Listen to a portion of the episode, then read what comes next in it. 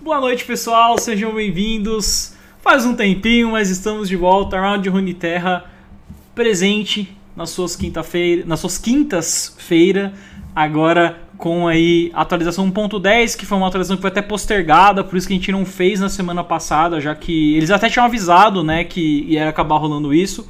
A ideia na semana passada era a gente fazer um programa sobre o campeonato da Giant Slayer TV, só que esse campeonato foi adiado por conta de um bug que estava tendo dentro do jogo.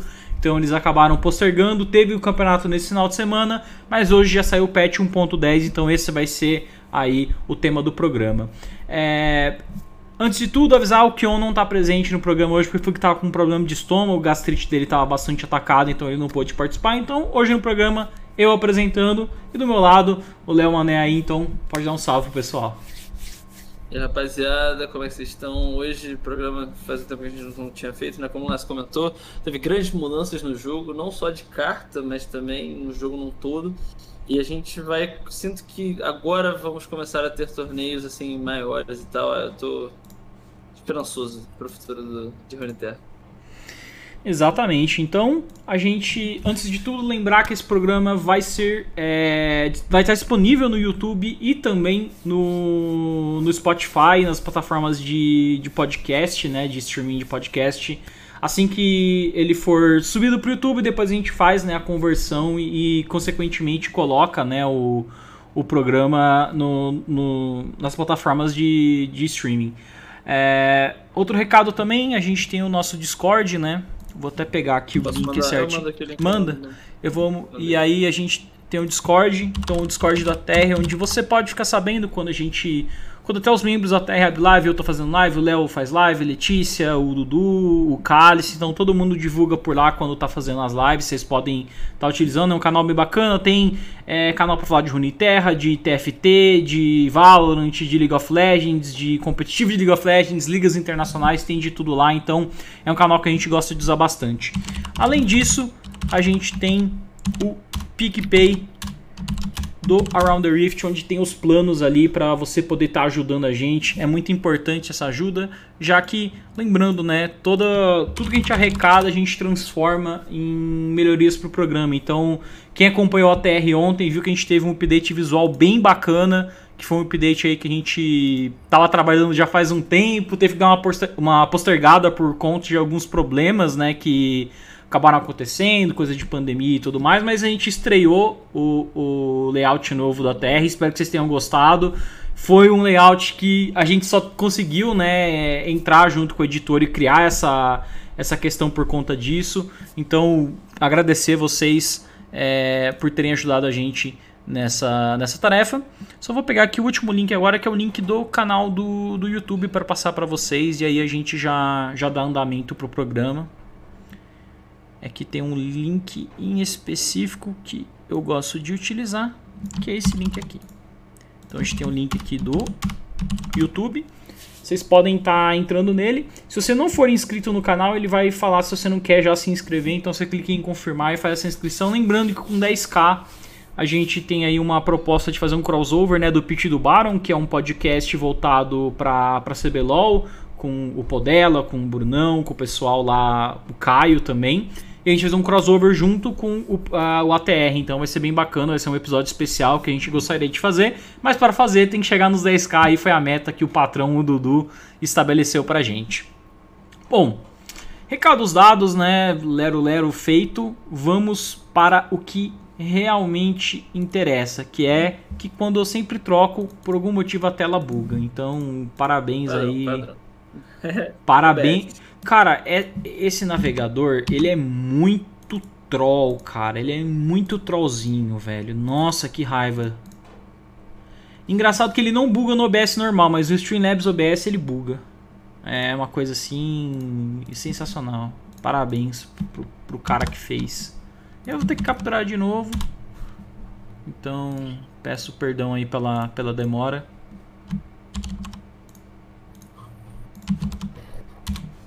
Caraca, mané. Ah, cara. Tá ambulância aqui do lado. O que, que rolou aí, Léo? Quem... Não sei, mano, tava alta. Cê, onde, cara, onde você tava? Você tava na. Você tava aqui na, no escudo? Você tava na. Na, na Mad Bay? O que, que você tava fazendo? Eu, eu tava fazendo scanner no Mad Bay, cara. eu não sou. Eu tava, tava provando ali. Tu curtiu o Among Us? Cara, eu gostei, mas eu falo pra você, mano. É extremamente foda jogar com o Dudu, mano. Imagina. Ele é muito ator, o Léo. O, Dudu é muito ator, velho. O Dudu é muito ator, mano. Assim que é bom, assim fica mais difícil, né? E, o, cara, o cara é muito ator, velho. É difícil de, de, de você conseguir ganhar do, do cara, não tem como. Tá, fazer a transição aqui então. A gente já tem as notas de atualização do 1.10 pra gente poder comentar. Então, vamos por etapas, né? Primeiramente, é, atualizações de cartas. Está chegando é, três semanas após a vinda do chamado da montanha, em vez de apenas duas, então foi exatamente o que eu passei para vocês no começo do programa, para eles prepararem né, mais mudanças de balanceamento para o normal. É... Hum... Então, ó, faremos mudanças de balanceamento subsequentes em duas semanas, na atualização 1.11, ou seja, aqui vai ter o update de carta na 1.11 que normalmente só viria atualização visual, alguma coisa de laboratório novo.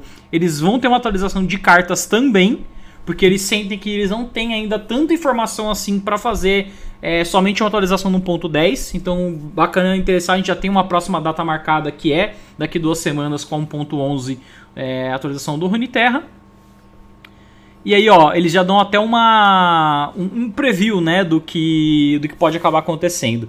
Ajustes na dificuldade do requisito para subir de nível de Aurelion Sol, ou seja, Aurelion Sol será nerfado adição de escalonamento ao custo repetido de quietude. Quietude é, em inglês é o rush, que é aquela spell que você acaba é, podendo caçar ela muitas vezes. Ela está sendo muito problemática em decks que dependiam de caçar spell. Né? Tipo, Ezreal, por exemplo, estava muito forte com essa carta.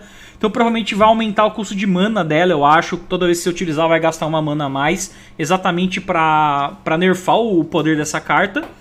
E mais abraços do vovô Romul. Então aí o Sim. Rubin Zu, né, o líder de design, falando isso. Bom, é... tem algo tradicional a gente deixa para 1.11 para falar disso, Léo? Acho que deixa para 1.11, ah, né? Acho que vai deixar para 1.11, só tipo, acho interessante eles já saberem o que estão planejando fazer, mas não querendo ter certeza assim, de fazer a mudança. É, acho interessante da parte deles para não botar muita mudança de uma vez só e ver se Osaka, é, esse problema que tá rolando com você provavelmente é um problema que eu tive ontem, que muita gente tava tendo que o servidor brasileiro tá meio, tá meio instável, assim, sabe? E, e tá dropando uns frames mesmo da, da Twitch.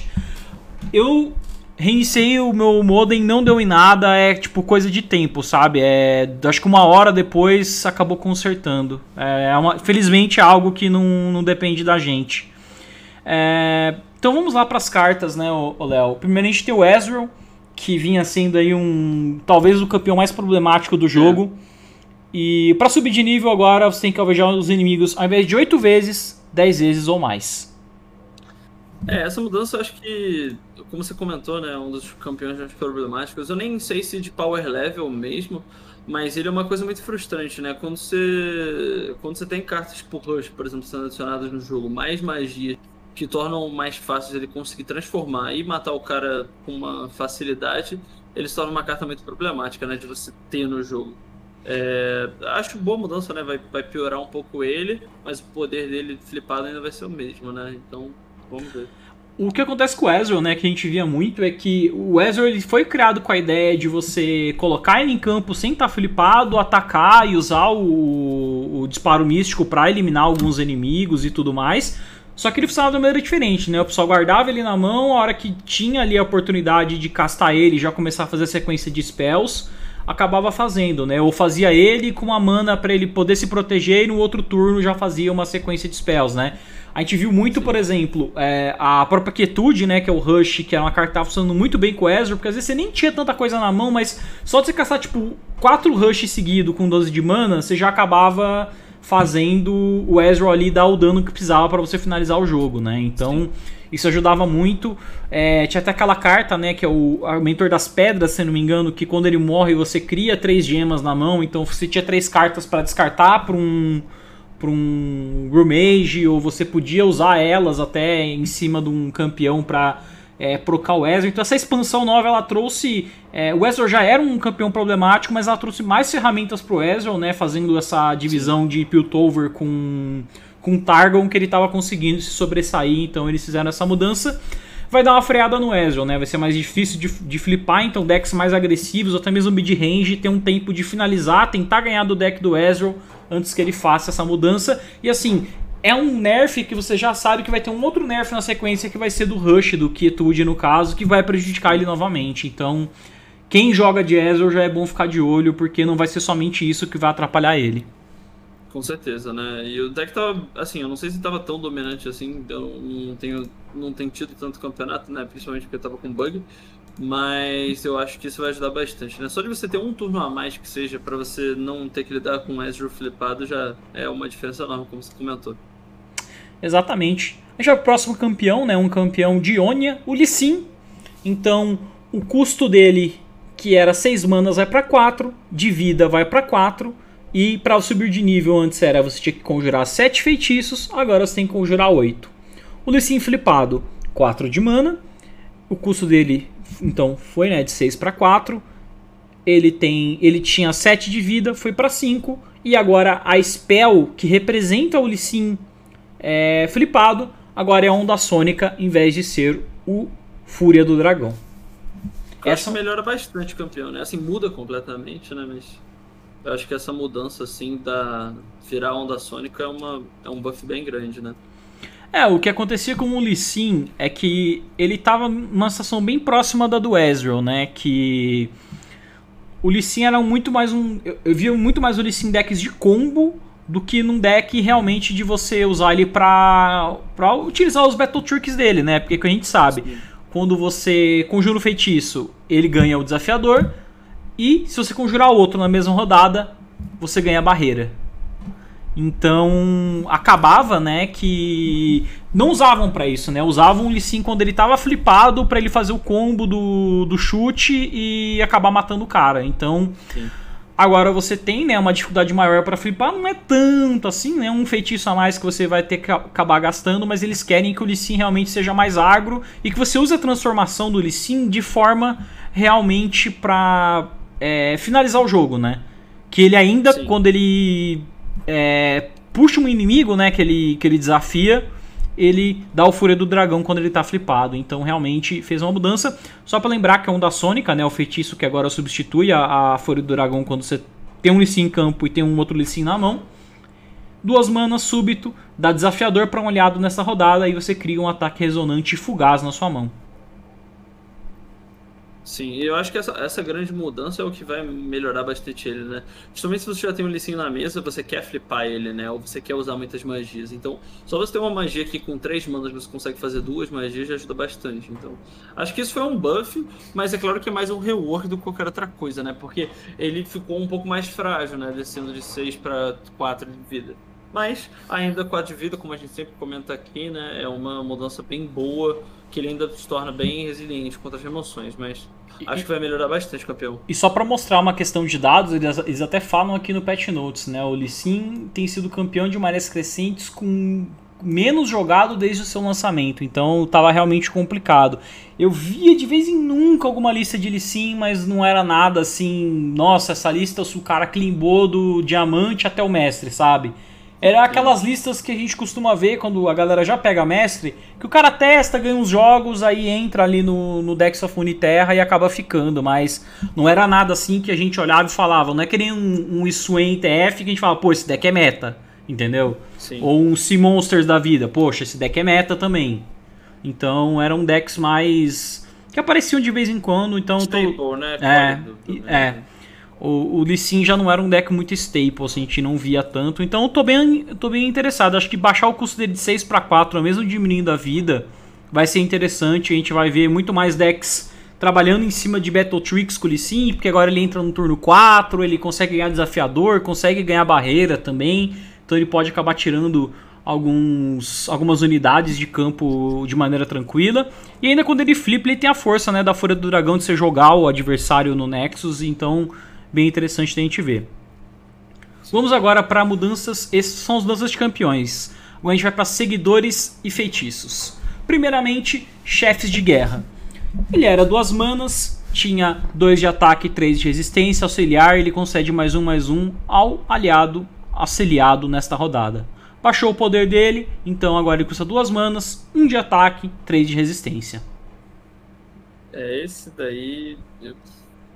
Não sei, eu acho muito difícil. É, é porque assim, eu acho que essa grande mudança é mais por conta da parada do auxiliar ter tido muito mais atenção, né? Eu não sei se Demacia e, e Targon tem muita sinergia, mas eu, eu não acho que seja. Um de ataque para essa carta muda completamente. O efeito dela é bom, mas com um de ataque ela não vai conseguir trocar com nada que entra na curva. Então fica bem mais complexo de Ei, conseguir fazer ela funcionar. Né? Ô Léo, você acha que talvez. Você acha que se tivessem baixado a vida deles de 3 para 2, seria mais efetivo do que eles terem baixado o ataque para 1? Ou você acha que esse nerf tá mais certo? Eu acho que 2, 2 seria melhor do que 1 barra 3. O 1 barra 3 ele não troca com nada. Mas ele ainda ele aguenta uma troca e auxilia um aliado, né? Esse que eu vejo que talvez seja um problema. É. Talvez seja o foco, né? Mas... Eu, lembro, eu, lembro, que até quando a gente tava fazendo o, o, AR dos spoilers que tinham saído, né? Antes de rolar o chamado da montanha de fato, tinha até uma carta que ela, quando se dava auxiliar, ela concedia pra um. pra um negócio e a gente falava, cara, essa carta, é, o Warchef é tipo muito melhor que ela e, tipo, ela, ela é curvada muito melhor em questão de, de status. Então, bem interessante. É, realmente eu acho que. Eu preferia que ficasse 2-2 o Warchefs. Eu acho que é, você conseguia. Você tinha mais ferramentas para limpar ele da mesa do que simplesmente deixar ele com 3 de resistência. Então, ele vai resistir um turno, vai bufar o, o, o aliado que ele precisa no turno 3, por exemplo, até num turno 2 do, num, num turno 2 que ele entra. Então, vamos ver aí como vai ser essa mudança. Essa próxima aí é para todo mundo que tava com saudade. Né? Exatamente. Faísca de genialidade. É o feitiço súbito. Foi de 4 de mana para 3, na verdade voltou a ser o que era o custo original.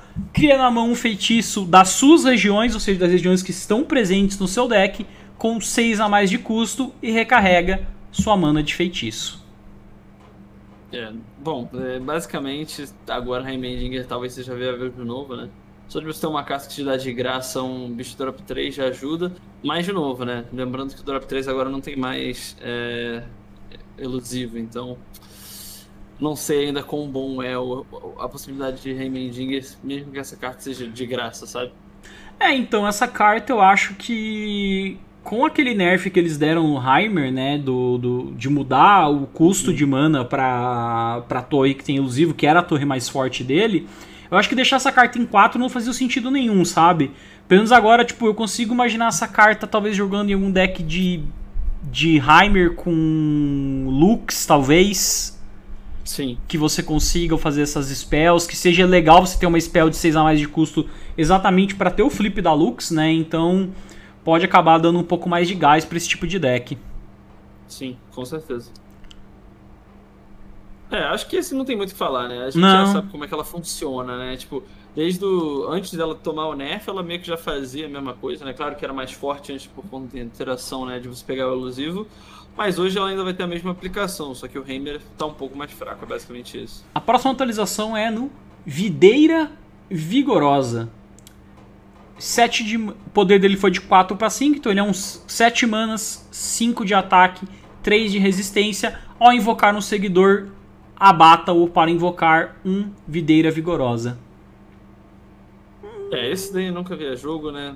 Acho que ainda não vai ver jogo. É, mas... a ideia dele era que você fazer e, tipo, descer um monte de drop barato e todos esses drops baratos, ou até fazer um, um, uma, um aquele feitiço adusivo que sumou nos três espíritos que os três espíritos vir, virariam ele, né? Mas. Eu acho é. que. É, tem um, vai ter um combo envolvendo isso, mas eu não sei se esse combo tá pronto ainda. Eu não sei se estaca na pilha a ponto de toda vez que morre, se tiver dois na mesa, morrer um, fazer dois. Alguém lembra? Acho que não. Eu acho que não é faz também, igual. né? Porque, tipo, não é vai um... ter o alvo para fazer a, a, a segunda é. habilidade. Sim, acho que é só uma vez. Né? Se tivesse um combo, por exemplo, se você tem dois e quando morre um, um aliado seu, você faz mais dois dele, e aí você vai fazendo subsequente e escalando. É que aqui, aqui tem um limite de mesa, né? Mas. É, mas ainda assim, tipo, seria um combo de uma carta só, né? Tipo, você É. faz ela, faz Hum. dois bichos, você já enche a É, mesa. desse jeito, mano, ainda mais é uma épica, sabe? Não. não, não- É. Te- foi- teve, um, ner- teve um buffzinho, mas, gente, não se. Não se. Não prejudiquem seus. Seus wildcards, seus coringas em fazer essa carta, porque dificilmente isso aqui vai ver jogo. Não mesmo. É, não, já não via, né? A maldição das cartas épicas no Legends of Terra. É. A, Cara, é- cartas são É, épicas. é incrível, assim, me lembra muito o Magic no começo. Sabe quando co- começou o Magic? Que tinha aquelas que, assim, no slot das raras, eles botavam aquelas criaturas lendárias, ou que eram criaturas que tinham poder alto, mas que não eram criaturas boas necessariamente. Aí você olhava no slot de comum, incomum, e você ficava, poxa, essas cartas são muito melhores que as cartas raras. Eu, É, sinto, que a, eu sinto que a Epic é o mesmo slot, sabe? É um slot que você olha e você fala, tá, é ação aí são as cartas que tem um pouquinho de lore envolvida, sabe? Que você vê ali um, um- Tem até um nome composto e tudo mais, mas não são cartas necessariamente boas, né? São mais cartas É que, que representam talvez um power level alto, mas não que necessariamente o custo dela seja bom com o power level. Então, o caso da videira vigorosa é exatamente esse. Sim. Bom, a próxima é a Corsair Atiradora. Ela é de Águas de Sentina. É, a vida dela foi de 1 para 2. Então ela é uma mana, um 2. Quando os aliados atacam, ela causa 1 de dano ao Nexus inimigo. É, esse daí é mais ou menos uma mini MF, né? É, só que só no. Ela interage bem com a MF dependendo do, do, do- assim, do que você está enfrentando. Mas acho difícil que ela jogue, sabe? Ela é um bom ativador de saquear, mas ainda assim, eu acho que custo 1 barra 2, que só dá dano direto no inimigo, não ajuda no board control. O deck é agressivo precisa ganhar na mesa, sabe? Custo 1 barra 2, que dá dano no next inimigo, não ajuda nada em control. Eu acho que ela fosse. Sabe? Acho que se eles tivessem bufado o ataque dela, em vez de bufar a vida, ela seria Aí, muito forte. É, oh. 2-1. Um. Você troca né? com uma de 2 de resistência e você dá um de dano no Nexus, cara, show de bola. Até porque tá parecendo muito uns decks agros com GP e MF, por exemplo, utilizando água de sentina. Mas o que, que os caras fazem normalmente para ativar a pilhagem? É, tem aquele bichinho que você sumona que ele cria o Warning Shot, né? Que é aquele tiro de aviso, que ele custa zero, um súbito e dá um de dano no Nexus, né? Então. Sim. Essa aqui você depende de um aliado atacar pra aí sim ela conseguir causar um de dano no Nexus. Aquele é um pouco É, mais tranquilo pra Não você sei se encaixar. lembra. Não sei se lembra, mas tem a de Noxus, custa um 2-1, quando ela bate dá, dá um de dano no Nexus, né? Tipo, essa daí, a, a diferença pra ela, se ela fosse 2-1, é que ela não depende dela atacar pra dar dano no É. Nexus. Que realmente é um pouquinho melhor. Mas, poxa, é, um pra, 2 pra 1 de ataque, considerando que seu objetivo é ser agressivo, é uma diferença enorme. Então, tipo, não tem muito, né? O... Vamos, Pode vamos, falar. vamos próximo. É, tem uma coisa que você queira adicionar dela ou você já tá querendo falar Não, da, da capataz é farpada? É, acho que tipo, dificilmente ela vai jogar enquanto ela tiver um de ataque, né? Tipo, ela- o objetivo dela seria ativar o saquear, mas é melhor você usar, tipo, outras cartas, na minha opinião. Então vamos lá. A próxima carta é a capataz farpada. Ela custava 3, foi pra 2, tinha 4 de ataque, foi pra 3, tinha 3 de vida, foi pra 2. Ela custa 2 manas, 3, 2, saquear. Ela dá mais 1, mais 0 aliados com 1 de custo globalmente, ou seja, pode estar no campo, pode estar na, na sua mão ou pode estar dentro do seu deck. Ou pode ser criado também, né? Ou pode ser criado, exatamente. Tem aquela carta até que ela pode. Ou você cria o barril de pólvora ou você sumona um, Um drop um. um drop 1 aleatório, exatamente. Essa carta quando lançou eu fiquei excitado. Eu gosto muito de cartas de decks agressivos, eu achei que a carta ia ser boa, só que 3 manas é muito difícil, né? Tipo, você buffar o drop 1 de um turno 3 já é meio lento, considerando que você tem que atacar, essa carta só funcionava bem se você estivesse jogando no turno ímpar, né? Porque aí você conseguia bater e fazer ela no turno 3. Agora, independente se você tá no turno ímpar ou não, você consegue fazer até o turno 3 ela, né? Antes, se- se você estivesse atacando no turno par, só fazendo turno 4, então acho que isso vai ajudar bastante a carta. É, eu acho que essa carta vai ver jogo com certeza, cara. Agora custando 2 e sendo uma 3-2, ela já tá numa curva boa. Aí você pensa na habilidade dela, com os bichinhos que consigam entrar junto ali, com custo 1 que sejam. Sabe aqueles custo 1 que são melhor? Tipo que tem a Citra, que tem 2-2 de ataque. É, aquele. Até aquele açougueiro também funciona muito bem. Você pode pensar num deck com aquela coruja de Nightfall, que ela vai entrar com com 5 de ataque. E vai lembrar, sempre que você fizer o saquear, você vai estar tá dando mais um mais zero. Então isso vai escalando até o momento que você vai ter custo 1 com, sei lá, 5 de ataque, 6 de ataque, sabe? Então ela pode acabar funcionando bem de fato. Eu acho que essa é uma carta que a gente tem que ficar de olho, porque pode criar um arquétipo de Ágora aí bem interessante. Espero que sim. Eu adoraria jogar com um deck desse. Ah, o próprio Fizz, né, se beneficia bastante dela, né? Sim, com certeza. Por ser, né, um. Até falaram no chat, né? Por ser um. Com custo 1 com, com elusivo, ele vai acabar funcionando Evasão, muito bem. Né? Evasão também. Então, você vai dando dano pro Fizz, dando pro Fizz, dando pro Fizz, e isso vai ajudar ele bastante. Próxima carta, essa é uma carta que tava bem staple, né? Na maioria dos decks. agora, né? É. E é o Yordle Vigarista. 4 manas, é, 3-3. O texto antigo dele você criava um tiro de aviso na mão, que é uma spell que custa zero e dá um de dano no Nexus, e lealdade você pilhava um. Agora o que acontece? Lealdade, você pilha um e cria um tiro de aviso na mão, ou seja, você só consegue procar essa carta se você conseguir procar a lealdade. Sim, esse é um, assim, é aquele nerf meio... De alguma forma isso vai diminuir a, a taxa de vitória dessa carta, sem dúvida, mas é, é um pouco Essa, tipo, os essa... decks que ela jogava já era porque usava a, a lealdade, né? Uhum. Tinha alguns decks que não usava só para você conseguir. O custo 4 de 3-3, você ganha uma carta que vai saquear. O que era bom, porque você tem o mercador, né? é, tinha, um, tinha uns decks de, de Swain que usavam ela para você Sim. fazer o. Pra você ter o dano e conseguir procar um, um stack do Swain pra ele flipar, por exemplo. Com certeza. É, eu acho que isso vai ser bom, uma boa mudança, mas não acho que só vai deixar ele um pouco mais on the line, né? Tipo, ainda os decks que vão usar ele da melhor forma possível vai ser os que tem que seja 37 cartas de é, água de sentina, né? Ah, aí vai deck de GP, por exemplo. Acho que num deck de GP com, 30, com 37, aí você tem uma chance não. Você tem uma chance baixa, né? De você não procar a lealdade. Procurando a lealdade, você pega o tiro de aviso, utilizando o tiro de aviso, como até o Zaka falou no chat, né? Você já consegue fazer com que a condição do Rex funcione e aí o Rex entra com aquela barragem de canhão. Porque lembrando, né? Precisa do pilhar para ele. Do pilhar não, é, precisa do pilhar. Não pilhar não, desculpa, do. Você precisa causar dano, é, o saquear, desculpa. Você precisa causar um de dano para aí sim você conseguir é, ativar o, o Rex e ele entrar com a barragem de canhão e dar uma limpada boa na mesa. Sim. Agora a gente vem aqui pro Signos, o Caçador da Lua.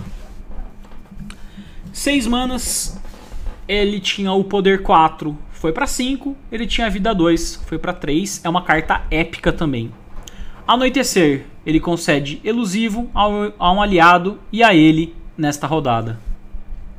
É, bom, para uma carta que é mais mais um ponto, vamos ver como é que vai funcionar, né? Porque é, ele é uma. É, o, o, o, efeito dele né, é muito bom, né? Você faz um bicho grande, passa o turno, volta para você, consegue dar elusivo, você consegue passar 10 de dano, às vezes mais. Então, ele tem um potencial muito grande, mas ele era muito frágil, né?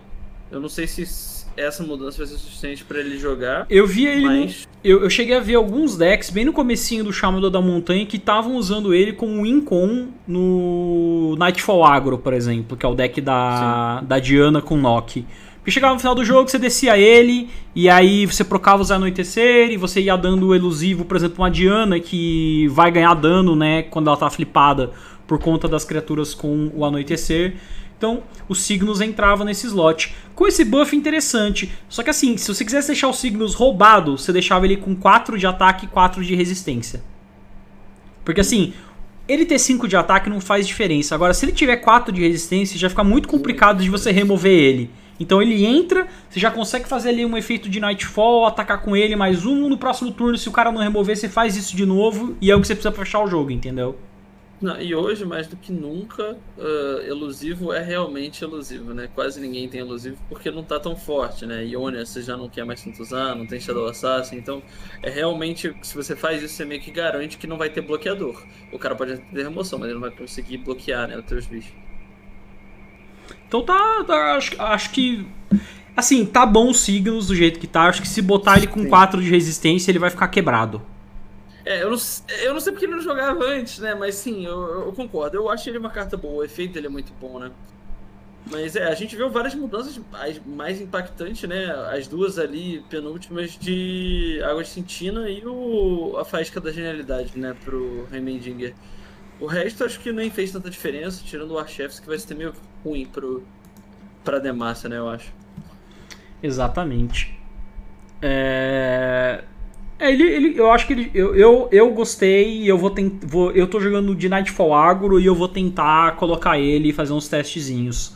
Eu gostei do deck, é um agro, mas é um agro que você precisa dar uma pensada para jogar, não é simplesmente descendo as coisas que nem era aquele de Noxus sem campeão e atacando. Você tem que fazer a sequência direitinho para aproveitar do, do anoitecer. Então eu vou testar os signos com certeza nesse deck. Que foi um deck que eu gostei. Eu sei que não é o mais forte, sei que a, talvez até no arquétipo de agro tenham coisas melhores, mas eu, eu, eu gosto de jogar desse tipo de, de jeito. Acabou de sair, né? O patch talvez seja melhor. E no ponto, e no ponto também, 11 né? a gente vai ter mudança. Então, tipo, Aurelion Sol, que é um deck que tá muito forte com Trundle, né? Aquela estratégia de ramp, tá Sim. funcionando muito bem. Então vamos ver. Agora a gente tem uma mudança bem legalzinha, né, mano? É que não é envolvendo carta, mas é uma coisa assim que já dá uma uma encostadinha, assim, um carinho no competitivo do jogo. Uhum. Atualização da contenda padrão, escolha e banimento de múltiplos decks. No mês passado, atualizamos a contenda singular para permitir o uso de deck com três regiões. Isso foi uma mudança para eles darem uma testadinha e verem se três regiões era uma, uma situação hora, legal. Né? Agora, a contenda padrão ganhará sua própria novidade com a introdução do saguão pré-partida de escolha e banimento de múltiplos decks. A partir de agora, você iniciará a contenda padrão escolhendo três decks diferentes que gostaria de usar. Como assim diferentes? Bom, estimulamos algumas regras. Não pode haver o mesmo campeão em mais de um deck. É necessário haver combinações diferentes de regiões para cada deck. Apenas um dos decks pode ficar sem campeões. Após decidir quais decks usar e antes de toda nova partida, você ficará na fila normalmente até encontrar um oponente e entrar no saguão de escolha e banimento. Lá você poderá visualizar e banir regiões e campeões do, do, dos decks do oponente, que fará o mesmo com um dos seus, e escolher qual dos seus dois decks restantes gostaria de usar nessa partida. A cada oponente que você enfrentar, um novo sagão de escolha e banimento será acionado. Pô, muito legal isso, né? E é muito parecido com o sistema competitivo que a gente tem hoje, né? Que é três decks, região lock, você bane um deck. Então, é bem interessante eles fazerem isso, porque eles estão se preparando muito para conseguir, de fato, criar um torneio in-game, né? Conseguir estimular um torneio in-game. Que é uma coisa que jogos de carta online é. sofrem um, até hoje, né? O próprio Magic Arena, que foi o único que conseguiu fazer isso, entre todas as aspas, você não tem a bracket, você não tem nada, você não consegue saber quem você vai enfrentar, é só meio que fosse uma, uma parada que você vai andando até perder X, sabe? Então, é, isso daí mostra que você consegue, eles têm essa visão, né, para o jogo. Então, acho que isso é bem legal. É, agora a gente já tem uma ideia. Acho que a gente já tinha essa ideia, né, Léo, de como ia ser o competitivo do, do Runeterra. Eu acho que Sim. quando é, começou a rolar os campeonatos, que a galera trazia mais de um deck, eu já vi, tá, eles não vão eles não querem encostar em trabalhar com side, por exemplo, que é uma coisa que o Magic gosta bastante. Não, a gente vai trabalhar com múltiplos decks, igual é, por exemplo, no Hearthstone. Agora eles já entram com essa coisa que o Hearthstone já, já tem faz tempo, né? Que é você banir um deck do oponente. Então. Sim. Já. É, eu ele... acho que. Pode falar, Lado. Acho que vai muito do design do jogo, né? Tipo, o, o Magic, por exemplo, ele tem muita carta que é de sideboard. A ideia é que você consiga jogar mais de um jogo com o mesmo deck, né? A ideia é uhum. que você masterize o seu deck. Quando você tem um, os dois outros jogos, né, Hearthstone, o próprio Law, Legend Terra, ele foi feito pensando nisso, né? Você não tem carta tipo destrua a carta de Demacia, porque não pode ter um negócio desse num jogo desse, porque senão vai ser tipo quebrado, tá ligado? Uhum. Agora, se você pode levar mais no deck e tentar explorar isso, né? Acho que para conseguir fazer marketing também é muito melhor. Imagina, você faz um torneio que mostra só um deck. Tipo, quantas vezes a gente já não viu o Magic top 8 Exatamente, deck? exatamente. Aqui você Muitas tem que levar vezes. três decks diferentes, você joga matchups diferentes. Por mais que todo mundo esteja com a mesma composição, que já é difícil, você vai ver muita mais variedade dos decks e tal. Então, é, isso é bem legal. É, eu acho que eu acho que assim, eles estão usando pelo, agora eu tenho certeza, o Contenda está sendo ali o modo para eles testarem como vai ser o competitivo do jogo daqui para frente. O competitivo oficial, que eu falo, campeonato da Riot Games de Legends of Terra, como que eles vão fazer? Acho que essa questão das três regiões foi um teste que eles fizeram, eles devem ter coletado os dados, com certeza eles coletaram os dados sobre como funcionaram os decks com três regiões, se ficou muito quebrado, se não ficou. E agora eles estão testando a questão de escolha e banimentos. Eu acho que isso aqui já é totalmente. Pode carimbar que isso vai acontecer nos campeonatos. É muito o que o Léo falou, você vai ter uma, uma gama de decks maior, então você vai conseguir mostrar mais decks pro telespectador, porque assim.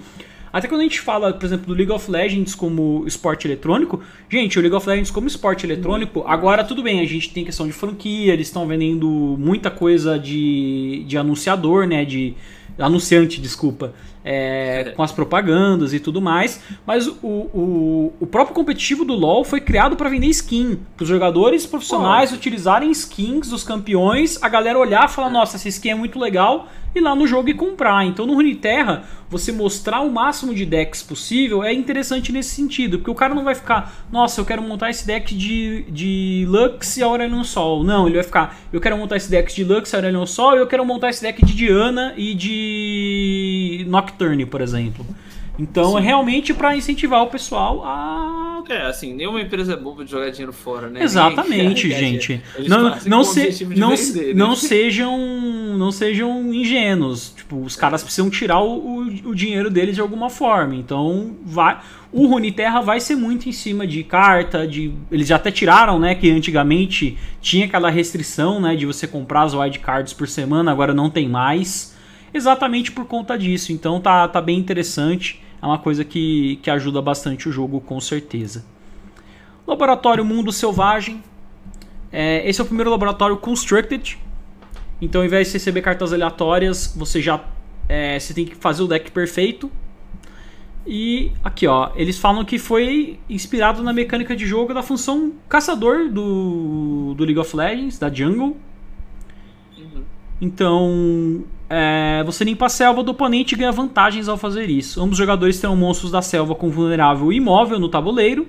Ao bater o monstro da selva inimigo, receberá um feitiço de fortalecimento poderoso, podendo escolher os feitiços dele. Quando o monstro da selva é batido, outro surge em seu lugar na próxima rodada. E tenha cuidado, esses novos monstros podem ser cada vez mais fortes à medida que a partida avança. Ou seja, é um PVP, mas tem um PVE junto. Porque você não tem que pensar somente no tabuleiro do cara, não, não somente nas coisas que o cara vai descer, mas sim nas coisas que já tem no tabuleiro dele, que vão ser os campeões da selva. Então é um formato bem bacana e que talvez já indique que eles querem fazer alguma coisa envolvendo PVE, alguma coisa. Estilo o que eram as, a, as raids, né? No, no, no, próprio Hearthstone, né? Vai rolar alguma sim. coisa desse gênero, com certeza. É, só eles mostrarem fazer isso já é muito interessante pensar quais são os limites, né? Eles estão uhum. explorando bastante o que, que dá para fazer com o jogo. Não me impressiona que, quem sabe, assim, a gente não tem nem expectativa no jogo ainda, mas quem sabe daqui a dois anos a gente não consegue fazer um 2v2, quem sabe, sabe? Uhum. Alguma coisa interativa, assim. É bem legal isso. É, e vamos lembrar, pessoal, uma coisa que, que é, é bom a gente ficar de olho é.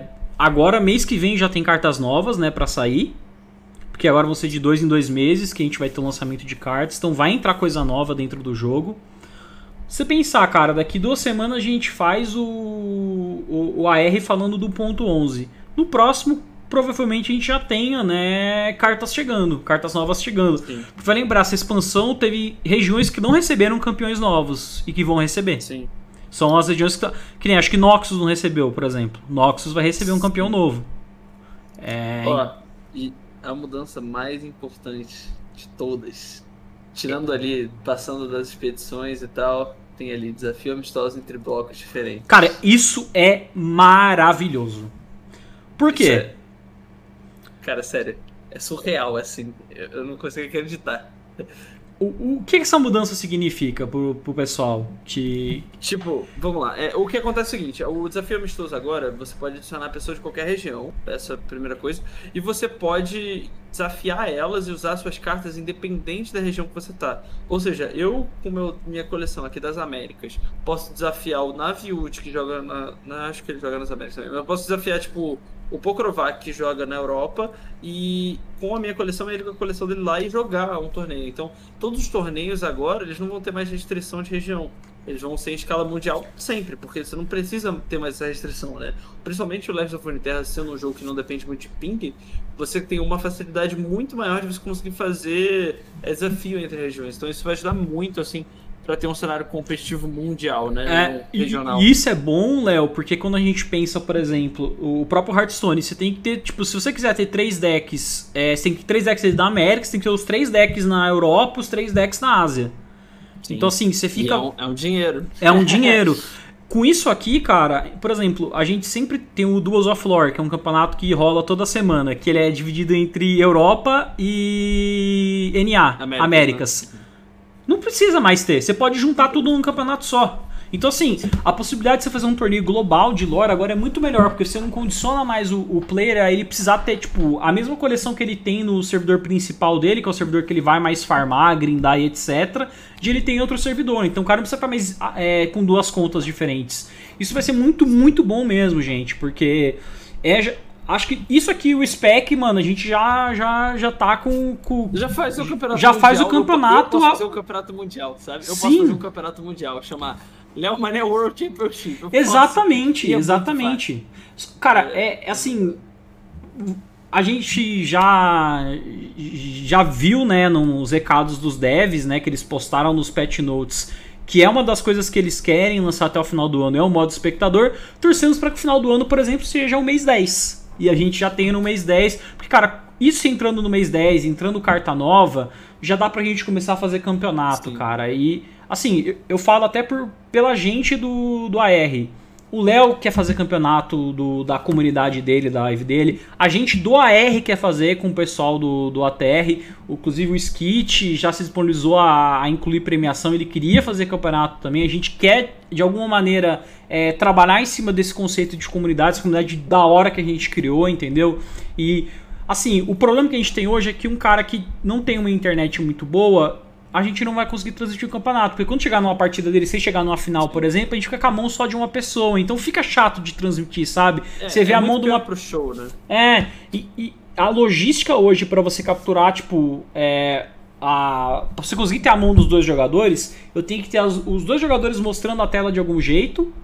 E eu tenho que capturar essas duas, inverter, fazer todo um trampo pra, tipo, conseguir ter a mão certa. Então, assim, é um trabalho muito grande que com o espectador é simplesmente, pô, ah, bota ali um delay de 3, 5 minutos, eu vou lá, clico, já tem a mão do cara, a mão do outro e acabou, entendeu? É, não é nem só o trabalho grande, às vezes tem uma limitação que é impossível você manter o padrão de qualidade. Se o cara tiver internet ruim, como você comentou, não dá. Ou então se ele jogar com o jogo numa resolução diferente, a tela não vai ficar bonitinha, sabe? Tipo, você não consegue esperar que alguém faça um campeonato mundial. Isso, isso, isso é uma coisa que eu até levantei quando a gente teve, né? Quando, eu, quando eu, dos feedbacks que eu mandei pro, pro pessoal lá de fora, é para assim, talvez pro desenvolvedor que mora lá nos Estados Unidos, todo mundo tem internet para conseguir hostear a tela dele e o cara poder jogar. Mas aqui no Brasil a gente sabe que não é assim, né? Tem gente que mora no interior, tem gente que mora nos estados que norte, nordeste, que às vezes a internet não é, quando não é uma cidade da, da capital, não tem uma internet de velocidade rápida de upload. Então o cara não consegue transmitir a tela às vezes e jogar ao mesmo tempo. E isso é um problema que acaba acontecendo. A, aqui no Brasil a gente ainda está defasado nessa questão de internet. Fibra ótica é uma coisa nova pra gente, entendeu? Então, é, quando tiver o espectador que você só depender do cara tá lá jogando e quem vai cuidar da transição vai ser o cara fazendo o campeonato mesmo, já alivia assim demais Não, pra gente. E esse é outro, esse é outro ponto, né? O Wes trouxe ali que é mobile o jogo também. Como é que você pode ter um jogo que Exatamente. É não, não dá suporte para quem for jogar competitivo mobile? Exato, exato. Não, é isso é excelente. Ah, eu tinha até esquecido desse ponto. É um ponto ótimo porque lembrando, o TFT ele só funciona em um processador de 64. O Runeterra funciona em 32 e 64. Então assim, a gama de celulares que o lore pega é todos, cara. Eu, por exemplo, aqui, ó, eu tenho um Motorola, já faz uns 4 anos que eu tenho esse Motorola. Ele roda lore lisinho, tanto que eu só jogo lore pelo celular. Perfeito. Eu antes de deitar, cara, abro o lore lá, jogo e acabou, cara. Tá funcionando perfeitinho no celular, não tenho o que reclamar, cara. Então, assim, até pro pessoal do mobile, pra você incentivar o mobile, poxa, dá pra fazer um é. campeonato aí, tipo, não, tem muita cara, coisa que dá pra. Tem tanta gente que eu conheço que joga competitivo mobile, tipo, tanta gente. Ela só pode se inscrever, tudo tem ali pelo celular. O lore não tem como, porque como é que você vai jogar um. Tipo, se o, campeonato, o campeonato é feito para fazer marketing, se o cara não tem como passar o jogo, já acabou já, não tem como. Exatamente. Então assim, tem a galera que vai querer jogar do celular, vai ter a galera que não vai ter um upload da hora para transmitir a tela, e com tudo isso você consegue é, fazer o jogo funcionar, porque cara, é totalmente jogável esse jogo no celular, não, não, não tem nem o que a gente explicar, sabe? Eu tenho amigos que só jogam esse jogo no celular. Tem a galera que, tipo, às vezes não tem, não tem, não tem PC em casa, ou o notebook não é muito bom, o cara vai lá no celular dele, porque ele usa o celular para trabalhar, rede social e tudo mais, tem um celular bacana, não precisa nem um celular bacana, um celular mediano, ele já consegue jogar o Lord boa. Então. É, você vê. Eu te garanto, cara, o, o, momento que eles liberarem o spec, vocês podem. Meu, gente, mesmo que for fazer, sei lá, valendo. É, sub na stream do Léo Mané, a gente vai fazer campeonato, tá ligado? Com certeza. A gente vai fazer o... campeonato porque assim, a gente não vai depender de, de, de vocês é, precisarem mostrar tela e nada pra gente. Sim. Vocês jogam o jogo, ficam na sua, vocês só se preocupam em jogar, a gente se preocupa em transmitir. Essa que é a ideia. Tipo, a parada também, tipo, é só você pensar, celular é uma coisa necessária para sobreviver qualquer ser humano que seja, tipo, sei lá, maior de idade. Ele precisa ter um telefone de contato e tal. E, e já custa meio caro, mas consegue comprar um entre telefone de 500 reais. Agora, computador, mano, você tem que, pra você conseguir rodar, que seja Unitera, você precisa tirar uma nota. E é, tipo, é difícil conseguir ter todo mundo essa disponibilidade, né? Acho que Acho eu, que isso vai. vai você até fez, né, a Broco Olimpíadas, eu te garanto que com essa questão de regionalidade que eles tiraram agora e com o espectador, a gente consegue 3, 4 vezes mais jogadores jogando. É possível. Não, não só isso. Tipo, a própria Broco Olimpíada eu sofri com partidas. Tem, tinha partida que eu não, não podia streamar. Afinal, um dos jogadores não tinha internet, eu não conseguia streamar a partida. Exatamente. Dele. Eu tava tendo que só streamar um, do lado de um cara. E é muito difícil. Porque a, a, a grande parte importante da narração, assim, até deu para fazer, mas o, o valor da, da produção que poderia ser comparando se eu tivesse as duas telas ou só de um cara, é muito melhor se eu tiver dos dois, né? Se falar o que cada um tá pensando, ah, a história. Cara, é, eu, eu, eu, eu, Isso aqui é uma promessa, cara. O momento que os caras lançarem o spec, a gente vai começar a fazer campeonato. A gente vai dar um jeito, mas a gente vai fazer campeonato, cara. A gente vai fazer essa, essa comunidade desse jogo crescer. É, é literalmente o que eu tô falando assim, faz uns três meses mais que isso, né, Léo? O momento que saiu o spec, cara, a gente vai trabalhar em cima disso e a gente vai fazer os campeonatos acontecerem. Então vocês podem podem colocar isso aí. Isso aqui é, é, promessa minha que a gente vai ter esses campeonatos sendo realizados. O Léo já tá fazendo Broco Olimpíadas de Lore, vai fazer com o spec ele vai fazer mil vezes melhor, com uma Nossa. produção muito mais absurda. E se bobear, o Léo com os contatos dele chama até os caras de fora para jogar, então a gente consegue fazer um cara, campeonato bacana. Eu tava considerando fazer o Invitation, mas é muito ruim. Tipo, eu tava pensando fazer. Enfim, esse daí é pra depois, mas é. Sim, sim, sim. Mas enfim, sim, pessoal, é, a gente vai ficando por aqui. Num, a gente vai ter 1.11 é, daqui duas semanas que vai trazer mais coisas. Vai rolar alguns campeonatos de, de Runeterra agora, ainda mais com essa essa, eles tirando essa restrição, alguns campeonatos de empresas maiores, com o pessoal do NA e do EU, que eles têm essa capacidade, sabe, de poder pegar as duas telas dos jogadores e tudo mais, e fazer a transmissão certinha, que é ainda um empecilho pra gente no Brasil, mas se rolar esses campeonatos a gente pode trazer também as decklists e tudo mais e analisar com vocês. Queria agradecer a todo mundo que acompanhou, vou até trocar para a tela principal aqui. Queria agradecer a todo mundo que acompanhou o programa. É, foi um patch interessante, eles não mexeram em muita coisa, mas eles já avisaram no que, que eles vão mexer no 1.11, pelo menos em algumas coisas que eles vão mexer no 1.11, e aí a gente fica no aguardo, mas, cara, acho que essa mudança na contenda e essa mudança no, na questão de você poder chamar jogadores de qualquer região para jogar já, já começa a dar um caminho bem legal, Pô. já começa a criar um fio de esperança muito grande na gente que o competitivo do lore vai ficar bem legal. Então, agradecer Se vocês. Se quiser, até ano que vem a gente tá tudo up and running, é. tranquilo. Cara, e torcer. A reviver o jogo, né? Porque torcer pro. Tá torcer pro mês 10 aí, vir com esse spec junto com as cartas novas e a gente falar, cara, vai ter campeonato, a gente vai fazer campeonato até vocês cansarem de jogar campeonato.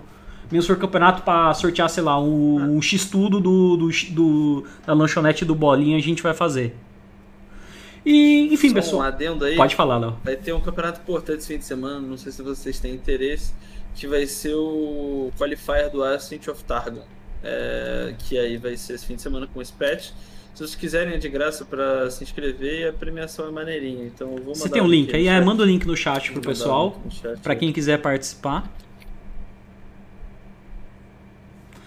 Já tá começando, já estão começando a ver campeonato. O da Giant Slayer foi um campeonato muito interessante em questão de tamanho, mas com essa retirada né, das divisões aí de região, a gente vai ter campeonatos globais aí acontecendo. Então, Coreia, China, Europa, Américas, todo mundo jogando junto. Porque esse jogo não precisa. A gente não tem que se preocupar com ping, cara. O que a gente tem que se preocupar é com precisar ter a tela da pessoa para transmitir. Tirando isso, mano, bota todo mundo para jogar e fechou. Mas é isso, pessoal. Então a gente fica com o programa por hoje. Espero que vocês tenham gostado. A gente fez essa discussãozinha no final, né? Falando sobre o. Eu gosto mais de discutir coisas assim, até de coisas do jogo, sabia? e... Conversar sobre teoria. Então, pessoal, é, eu vou fechar. Agradecer vocês, né, primeiramente, lembrar aí tanto do Discord como também do PicPay e do YouTube, então eu vou até passar os links novamente, que é o padrão aí que eu faço. Então a gente tem o YouTube aí que chegando, né, nos 10 mil a gente vai fazer o crossover com o pitch do Baron da Terra. E lembrando, né, o Mundial tá para começar de League of Legends, então a Terra vai ter muita coisa bacana para vocês, para vocês poderem aí é, vai fazer um calendário diferente, a gente vai mostrar para vocês como vai funcionar esse calendário, como funcionar os horários dos programas, já que o Mundial vai ser na China, né? Então vai ter toda a questão do fuso. PicPay, claro, caso vocês queiram apoiar, lembrando que a gente sempre reverte isso aqui pro, pro canal, vão ter novidades chegando. A gente teve a atualização gráfica do Runeterra com o lançamento global. A gente teve agora, né, depois de muitos anos, o remodelamento gráfico também do Around the Rift. E vai ser muito bacana. Exatamente, Trazinhos, que é pra. É, a gente vai dar um salve veloz no Brunão Andrade. Vocês podem é, é. ficar espertos aí que, que vai acabar acontecendo. E então, Ice, a gente ainda não fechou certinho como vai ficar a questão do Words, mas a gente vai divulgar para vocês. Fiquem de olho nas nossas redes sociais. O Ice eu sei que segue todo mundo, então é, caso, você não, caso você não me siga, siga o Dudu também, arroba Blade, é, que a gente vai estar tá postando tudo sobre o Mundial, como é que vai ser a schedule, né, a nossa agenda aí do, do ATR. E agradecer ao Leozinho aí, se tiver um recado para dar, pode mandar, Léo. Muito obrigado a todo mundo que assistiu, muito obrigado, Lunassi. Hoje o programa foi rapidinho, mas foi legal, acho que assim até que é bom. É, eu vou ligar a stream daqui a pouco, vou estar jogando qualificatória. Também vou conversar com a possibilidade, eu vou, vou evaluar na live a possibilidade de quem sabe jogar esse qualifier esse fim de semana. Mas eu tô super enferrujado, então mesmo se rolar, não espere tanta coisa. Bom, pessoal, vou, vou acabar a, a gravação aqui.